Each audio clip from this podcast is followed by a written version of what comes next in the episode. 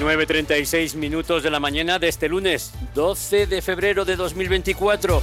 Abrimos los micrófonos en Vive Radio a un profesional autorizado para hablar de urbanismo y arquitectura. Él es Javier Santamaría, un reconocido arquitecto burgalés, una persona con criterio y conocimiento, conocedor de lo que sucede en Burgos y provincia y que amablemente nos aporta un poco de luz a un tema que nos repercute directamente a todos los burgaleses. Javier, buenos días, ¿cómo estás? Buenos días, Carlos. Pues muy bien, ya sabes, estoy muy contento de estar con vosotros. Pues para nosotros es un gran placer tener una voz autorizada en temas de urbanismo, comentar estas noticias que muchas veces cuando las vemos en el periódico pasamos hojas porque no las entendemos o porque, qué sé yo, si nos da un poco de miedo y, a lo mejor parece que no nos repercute a nosotros, pero todo, todo nos influye en, la vida urbana, en la vida de la ciudad. Y vamos a empezar además con un tema que a mí pues me gusta especialmente, la demolición de la barriada obrera de Zatorre, que bueno, que, que representa ya el final de una de las primeras promociones sociales y sin duda la más importante que impulsó el Círculo Católico el pasado siglo con 125 viviendas. ¿Cómo vive un arquitecto pues cuando se derriba una, unas viviendas como estas, de este tipo?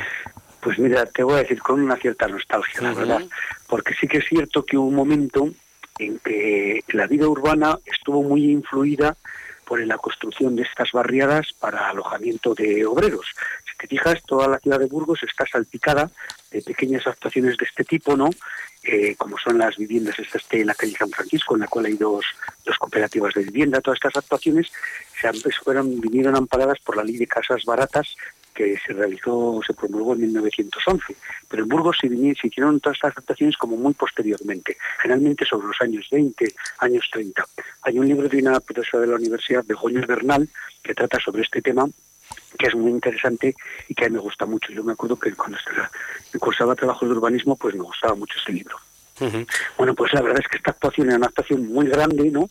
La, desde luego la más grande que realizó, no la más grande que realizó la, cooperativa del Círculo, pues que te fijas, con posterioridad ha seguido trabajando, pero con el, el objetivo de del alojamiento de obreros, yo creo que es la única que se hizo. Pero bueno, la, la obra social de Caja Círculo yo creo que ha seguido trabajando mucho y muy bien en general. Pues fueron tiempos además que había que dar vida a mucha gente que venía de los pueblos a incorporarse a la industria, una industria incipiente en la ciudad, que, pasábamos del campo a la ciudad y la verdad es que este tipo de construcciones tuvieron que ser rápidas. La verdad es que bueno, pues es cierto que, que bueno han cumplido una labor social, pero que ahora mismo pues bueno pues eh, tenerlas al, día y, eh, en, calidad como, como está otro tipo de viviendas, pues la verdad es que ya empezaban a, a quedarse un poco obsoletas y me parece bien, me parece bien que dé paso lo viejo a lo nuevo porque siempre es importante. Vamos con otro tema importante. Semáforos para evitar riesgos en calles peligrosas. ¿Tú crees que, que al final el tema de los semáforos, igual que el tema de las multas, es la, la solución a, evitar las calles o que a lo mejor más concienciación, otras medidas? No sé, yo es que no, no, no, lo veo ni las multas. Los semáforos creo que a veces son farragosos, que, que lo que hacen es que, que, que cuando te abren el, verde sales como, como un tiro porque ya llevas tres o cuatro o cinco o diez semáforos eh, que, que te han parado y que, que el tráfico se convierte también en algo muy lento. ¿No habría algo mejor para, para, mejorar esto? En este caso estamos hablando de un paso de peatones en la calle de Alvarado, donde es cierto que murió una mujer atropellada en 2022 y que se pondrá en rojo a demanda de, los viandantes. ¿Pero crees que esta es una buena solución, Javier? Mira, yo sinceramente creo que eso es un error absoluto. Entiendo que desde el área de movilidad pues hayan querido dar una solución a un problema que tenemos, pero efectivamente es un error. Es que la San Alvarado es una vía eh, semirápida, ¿no? Es una vía de circulación con una cierta intensidad y efectivamente lo que tú decías es lo que hay que hacer, es educar. Eh, eh, eh, claramente la persona a la que se atropelló, hombre, hay muchas circunstancias, ¿no? Pero eh, un elevado porcentaje de los peatones a los que se atropella es porque están cruzando por el sitio por el que no deben. Y eso es lo que tenemos que tener, incidir mucho en la educación. Y alguna vez ya hemos hablado tú y yo que un porcentaje también alto de los atropellos se producen con ciclistas y los usuarios de un patinete que claro, la, circula, la, velocidad de circulación de estas personas es muy superior a la de un viandante que va paseando o andando tranquilamente, ¿no? Con lo cual el vehículo muchas veces no tiene capacidad de reacción. Entonces yo creo que esto de poner un semáforo, pues hombre, eh, sí que ralentiza el tráfico, con lo cual un problema que puede ser el vehículo que circula a mayor velocidad de la permitida, pues sí que nos lo quitamos. Pero es raro porque te fijas, estas vías son de tal intensidad que generalmente se circula a la, velocidad que se puede, de salvo pues alguna persona un poquito más eh, apresurada o, lo que podamos determinar en esto lo decimos en el plan un poco benévolo, porque hay gente que también es un poquito eh, agresiva conduciendo. Pero vamos, sí que va a solucionar este problema, pero no va a solucionar el tema educacional de que la gente conoce por cualquier sitio, con lo cual, pues muchas veces el, el, automovilista se encuentra con que la persona se le ha echado encima y sobre todo el tema muy grave de los ciclistas y de los de la gente del usuario del patín. Yo sí creo que hay que abrir visibilidad, ¿no? Y cuando un conductor ve si va, a saltar un pasajero, ¿no? Pues ya va frenando, ya va tomando medidas para, para que no pase nada. Yo lo veo que, que hay cantidad de pasos de cebra que, que, previamente pueden aparcar furgonetas, camiones, vehículos altos, que no se ve si hay peatón en el paso de cebra o si viene un coche. Tienes que asomarte bastante, ya no te digo si vas en bici, por lo mismo pasa, ¿no? Entonces, que al final habría que liberar lo que está cerca, próximo a los pasos de cebra, que tuvieran visibilidad que ahí no se pudiera aparcar. Yo sé que también que los aparcamientos pues, pues son limitados y de hecho, fíjate, estamos hablando de, que eh, se piden más plazas en las torres por el escaso aparcamiento de Gamonal. Es que son temas que sí que es cierto, pero, pero que a lo mejor hay que darle una solución y primar al peatón, primar la visibilidad tanto del conductor como del peatón. Y yo sí que me parece una buena idea abrir, despejar, que donde haya un paso de, de cebra no se pueda aparcar al lado un camión o un vehículo alto, que sea para motos, que sea para bicicletas, que quede libre para que tenga visibilidad. Yo creo que eso sería un buen tema, a pesar de lo que estamos hablando, ¿no? De que, de que por ejemplo, en las torres, pues, pues se piden más plazas. ¿Qué te parece que, que se pidan más plazas? Cuéntanos, Javier. Vamos a ver, Gamonal tiene un problema muy grave de, aparcamiento. ¿Que piden más plazas en las torres? Yo, la verdad es que últimamente cuando voy al aparcamiento de las torres, y lo uso mucho, ¿no? Eh, creo que hay plazas de aparcamiento. Pero si desde el ayuntamiento se determina que se necesitan más, pues seguramente tendrán razón.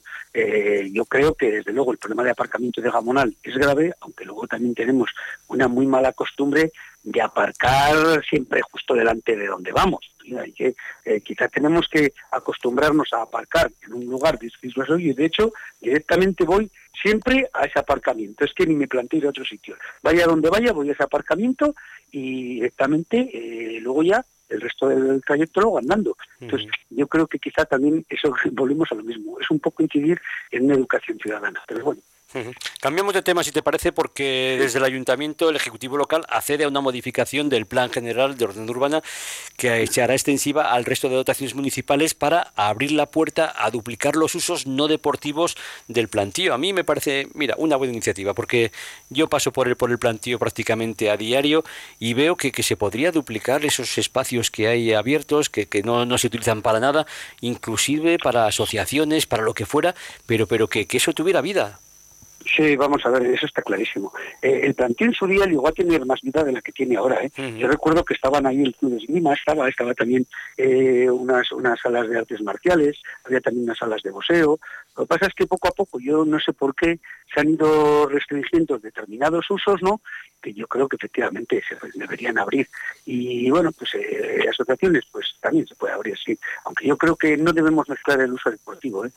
Yo que yo que soy usuario del campo de rugby de San Amaro, pues eh, me parece que es un campo que, en su día se hizo para la práctica deportiva del rugby. Ahora tenemos un montón de equipos en la ciudad que están funcionando muy bien en este tema y que sin embargo tienen el uso compartido con el fútbol, que es un poco incómodo, ¿no? Les, restringe mucho y imposibilita el crecimiento del deporte. Entonces yo creo que quizás no, no tendríamos que mezclar estas cosas, que, que lo ideal sería tener, por una parte, todo lo que es la práctica deportiva, efectivamente abriéndose a otras prácticas, ¿eh? Eh, también podría ser el tenis de mesa, todo este tipo de actividades que, que, precisan realizarse bajo cubierto, ¿no? Y que tenemos ahí un montón de espacios en los bajos de lo que es el teleconstrucción del plantío que tendríamos que usar. Nos pasa un poco también lo mismo en el Coliseo. En el Basque Coliseo es una, digamos, una actuación un poco fallida, porque no hemos acabado entender si es una plaza de toros cubierta, le hemos maquillado, le hemos puesto una boina y un maquillaje ahí sonero, pero luego por dentro sigue siendo aquella plaza de toros que en su día estaba muy bien, pero que se nos había quedado vieja.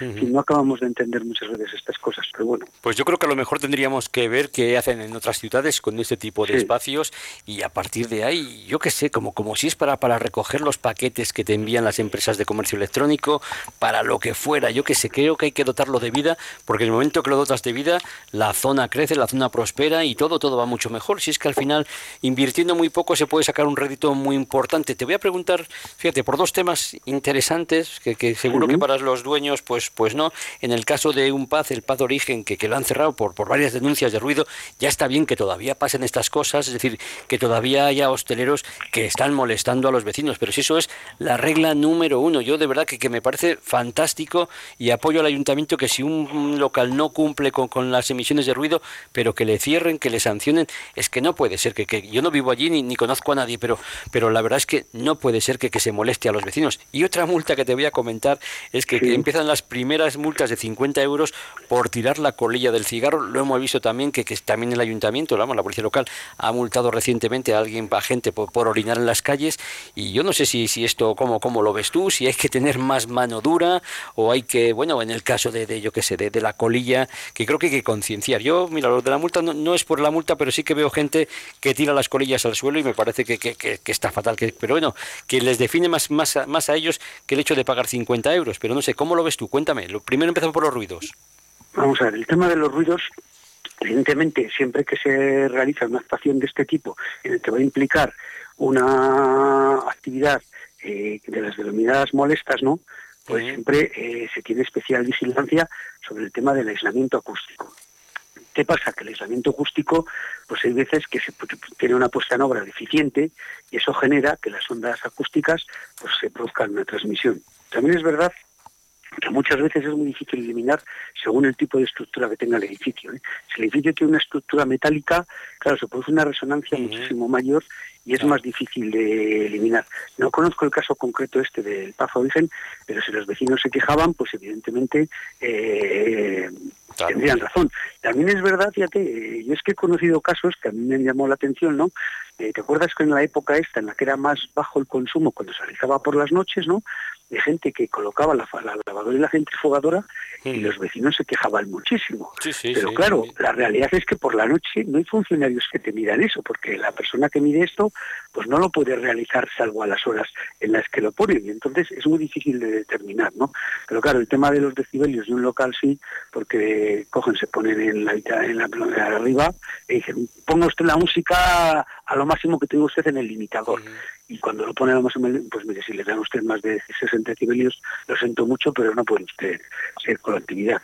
Posiblemente había muchas denuncias en este respecto y claro, la, la reiteración de la denuncia pues ha provocado el cierre, porque efectivamente eso quiere decir, porque a, a partir de cada denuncia se marca un, se manda una comunicación, ¿no?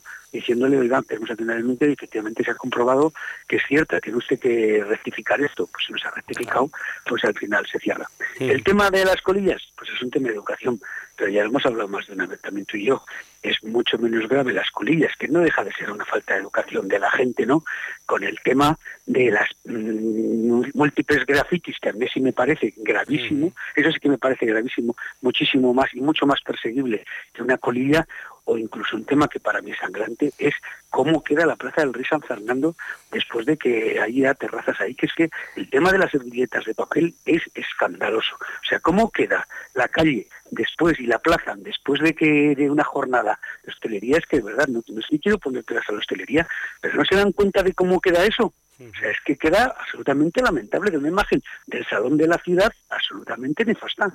Yo, sinceramente, ya sé que cada uno mira para lo suyo, pero de verdad, tan caras son unas servilletas de tela que, no, que cuando se caigan se recogen. Es que no lo sé. Pues algo, educar a la gente es difícil, la verdad. ¿eh? Algo habría que hacer, pero yo sí que veo también un problema. Es que además veo que, que, que se tiran las colillas con una impunidad tremenda. Es decir, que bueno, que, sí. que no pasa nada. Y eso que fíjate que, que, cada vez que tiras ahora una colilla estás tirando un dineral, porque al precio que se está poniendo el tabaco y más que se va a poner, pero aún así, aún así hay zonas especialmente afectadas porque se tiran colillas a la calle, pero de una forma, bueno, en fin, vamos a otro tema. Eh, recta final de las obras en las ruinas de, de San Francisco, en este antiguo convento que se está acondicionando para un posterior uso cultural. Qué grande, la verdad es que, que tener ese patrimonio y que todavía estas ruinas de San Francisco no se hayan rehabilitado, y yo para mí es una buenísima noticia que a lo mejor la teníamos que haber comentado hace, hace muchos años, pero bueno, nunca es tarde, si la dicha es buena.